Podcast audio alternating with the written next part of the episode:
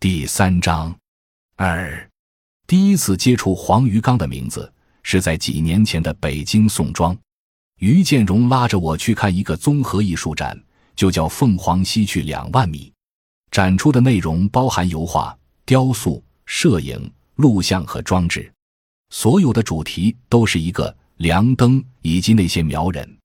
最让我震撼的是那个叫做“瓢屋”的装置，他们把山江镇上那个小木屋原样移植到了展厅，将食物悬挂于展墙上，破烂的木床、肮脏的被窝、鲜红的开水瓶，甚至满地用过的卫生纸和嫖客抽过的烟蒂，都赫然陈列在那里。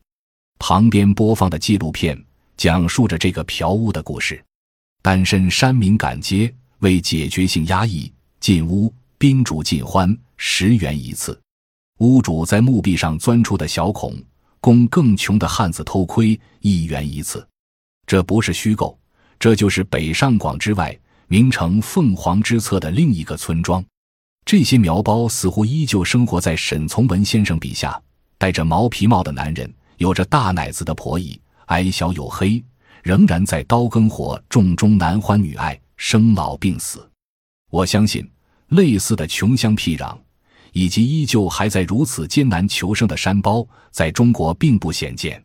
但是，是怎样一个年轻艺术家，还会匍匐在这种土地上，融入其中，一去数年，去平视和刻画他们的日常生存？这成了我对这次展出的好奇所在。